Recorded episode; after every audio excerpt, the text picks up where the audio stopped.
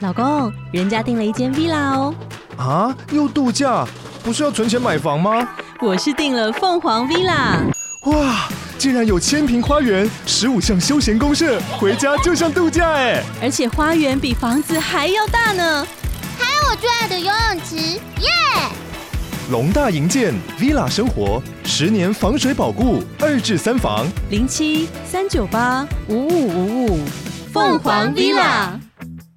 慢生活，快快自由。我是 George。 David 是我，今天呢是新手系列，要跟大家分享六个常见的投资工具。那这六个呢，都是如果你开始在接触投资理财的时候，蛮常遇到的。绝对会听到。那。对，然后它也各自有自己的优缺点，你可以去挑选哪一个是你觉得比较喜欢，你也可以去尝试看看哦。那在开始之前呢，如果想看我们更多的生活的话，请追踪我们的 IG，那还有记得订阅我们的 YouTube 频道哦。那我们就开始吧，然后第一个投资工具叫做银行定存，超 low，第一个就超 low。对， 所以不要转走，不要转 走，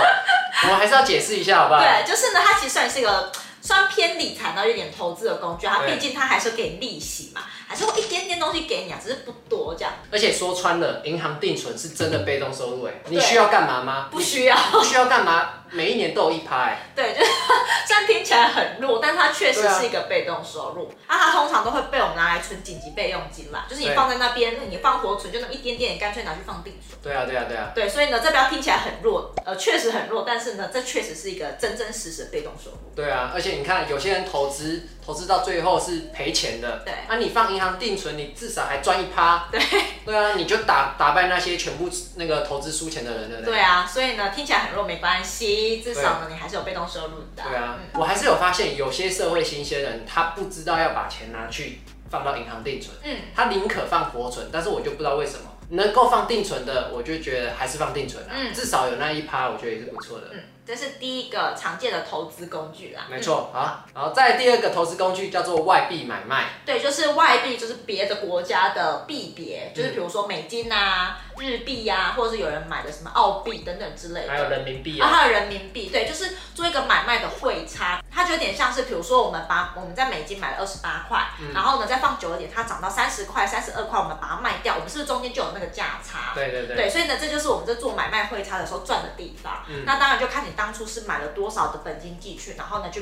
就可以计算出你的报酬率这样子。嗯所以外币买卖也算是蛮多人会做的操作，尤其是之前还有在可以出国玩的时候，汇率比较便宜的时候，会想要多买一点嗯这样子。然后等它比较好的时候再把它卖掉。对对对。但不过那个赚的金额就是少少的，对少少的，就是可能几百块，因为汇率变动不会到很大。。对，对，所以那个差额可能就一点点而已。就你放的时间嗯可能要比较长，或者是当下的环境又比多比较多的局势变动，才有可能那个汇差会比较明显。不然嗯没错有时候长期来说，其实你赚的报酬率不会到太好。对啊，嗯就像台币对美金，长期来说平均都在三十左右啦。嗯嗯对，顶多就上下一点点，我觉得还好。对。在第三个投资工具呢，就叫做基金。基金你是不是没有买过？我没有买过，我就后来就直接买股票了。对我以前大学的时候开始投资的第一个投资工具就是基金，那、啊你不是赔很多吗？没有赔很多，小赔小赔好不好？我就是听信理专，我只是去开个户，然后就被不知道是被洗脑还是什么，就去买了一个基金。然后基金呢，我们在之前直播的时候有提到，基金的费用真的是有很多不同的类型，什么申购手续费啊、管理费啊、什么赎出啊、什么转换费，很多很多。我的账面上呢，感觉是有赚的，但是呢，我把这些手续费全部算进去之后就赔了，我就那个问号，我还放了三年。啊，不过我想问你说，你到底知不知道那时候你基金实际买的标的是 什么？不知道，到时候只是看名字，就是什么，然后什么什么新兴市场，然后就觉得，然后就底专说的新兴市场未来一片看好什么的，然后我就脑波落进去了。啊而且那时候定期定额，哦，好像三千块吧，还是五千块，就忘记。大学的时候，因为我大学有家教嘛，所以有钱可以去做定期定额。然后呢，因为基金好像都有规定说，好像三年内还是什么时候赎回是需要在一些额外的手续费的，所以就硬着头皮三年之后才把它赎回。按按啊你现在回想到以前这样子，你会不会觉得以前怎么连不知道它是什么东西你就去买，有点愚蠢就的很感觉？ 好笑啊，嗯很不 OK 啊。那基金呢？呢，它其实有分很多不同的类型，我们好像比较少讨论过基金嗯嘛。然后呢，基金有一个其中的类型就是股票型基金，它其实就是把你的钱拿去买股票。对然后我后来知道这个事实之后，我想说啊，那为什么不自己买股票？对我自己买 ETF 就好 了。对，就是我还要花钱去买基金，有什么申购手续费啊、基金管理人管理费啊，然后什么转换费、什么赎回费什么的。我想说啊，我去买一个按个按键就可以收这么多钱，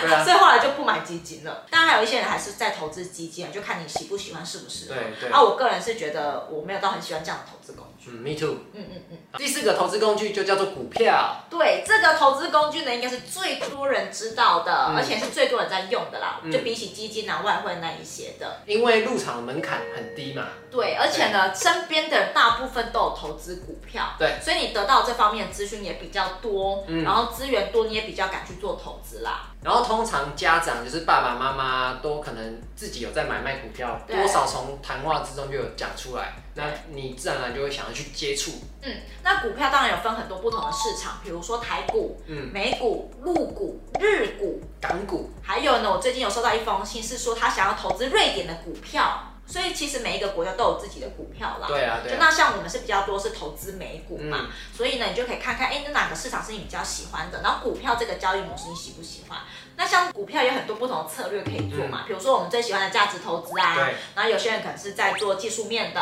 筹码面的对、短线啊、长线什么，反正就是很多很多不同的对种对对类嘛。那当然，你可以去看看，哎，股票这个投资工具哪一种策略是你比较喜欢的，你也可以去尝试做做看。嗯那像我们因为是投资美股比较多嘛，就是股票种类的，对啊嗯所以我们在频道啊，还有我们的 blog 文章里面都有非常非常多的股票的教学资源哦。没错所以你也可以把我们的频道看一看，然后呢，把我们的文章看一看，相信一定会对股票这个投资工具有非常深入的了解了。那如果你跟我们一样对美股比较有兴趣的话，你可以点下面资讯栏呢有一个美股的分享会可以参加哦。在第五个投资工具叫做加密货币，这个算是比较新鲜的投资工具吧，对，以前没有，以前有啦，只是不夯。从二零零八年正式开始，不过那个时候很少人在讲，对是到二零一七年以后才慢慢比较多的。对，就是二零一五、二零一六已经开始慢慢有人在投入了，但是大爆炸大概是在二零二零吧。差不多，差不多。对，就是开始很多人知道，然后像今年的加密货币啊、NFT 就超级火热的，所以它已经算是一个比较常见的投资工具了。所以搞不好有一些刚毕业的年轻人啊，社会新鲜人想要做投资，第一个会想到是加密货币。因为加密货币对于一些比较年长的人来说，他们会有一些技术门槛上的困难，对所以他们会觉得比较难一点。但是对年轻人因为从小就接触网络、接触电脑，他们可能觉得比较简单，嗯，所以他们反而觉得更喜欢加密货币，不一定喜欢股票。对，那有一些人会喜欢加密货币，是因为它的高报酬。对，对，但是呢，因为加密货币要看的资讯真的非常多，而且消息也非常快，所以呢，如果说你不是太多的时间可以 follow 这方面的资讯的话，或许你去接触加密货币会让你有点资讯焦虑。嗯，不过它还是有好处啦，嗯对啊，不然涨那么多，为什么那么多人去投资？当然就是因为它有好处嘛。对，那像我们有跟另外一个 YouTube 的脑哥呢拍过两集关于加密货币的影片，我们把它放在这个地方，如果你有兴趣的话，点一下可以再去看一下哦。那像我们有投资一点点的加密货币，真的一点点而已，因为这个投资工具我个人是没有那么多兴趣，像就觉得就有研究比较深一点。那你觉得你投资这段时间你有什么样比较多的心得吗？其实我觉得它比起股票来说，它没有那么的直观，因为股票就是直接有一个公司反映在它背后，嗯但是加密货币可能有项目方什么，但是会比较难捉摸，所以我个人还是比较喜欢股票一点，但还是有投资啦，就是比较少，嗯，比就例比较少这样。就是我们还是把主要的心力放在美股身上对。那加密货币其实有一点是像是去试水温吧，对啊跟了解这个市场怎么做运作的。就是我们会希望自己的呃知识比较广，然后呢去实际应用看看，然后这样子到时候如果有人在问我们的时候，我们比较了解状况。对啊，我们也还在学习当中对，。啊我们在加密货币还在学习当中。嗯嗯，在第六个投资工具叫做房地产，对，这个看起来好像很可怕，因为资金量要比较高嗯嘛。可是确实有很多人的投资工具都是以房地产为主的。但我觉得房地产这个对于投资新手或是社会新鲜人来说，确实没有那么简单的入门，因为它的入门门槛比较高，是那个头期款有点高啦，嗯相对于股票或是加密货币来说啦。啊嗯，然后它的注意事项也比较多，比如说什么下斡旋呐、谈判呐、看屋的眉眉嘎嘎啊，然后什么实价登录，反正它很多细节，我觉得有点繁琐。对最重要的是你在看物件的时候很累，哦，真的很累，我真的很耗体力耶、一天看三个房子，我就觉得快累死了。对啊，因为我没有操作房地产的经验，就是说去看房子的时候，你就觉得哦，一天大概三个就已经极限了。 对，因为你要去看的不只是它那个房子本身，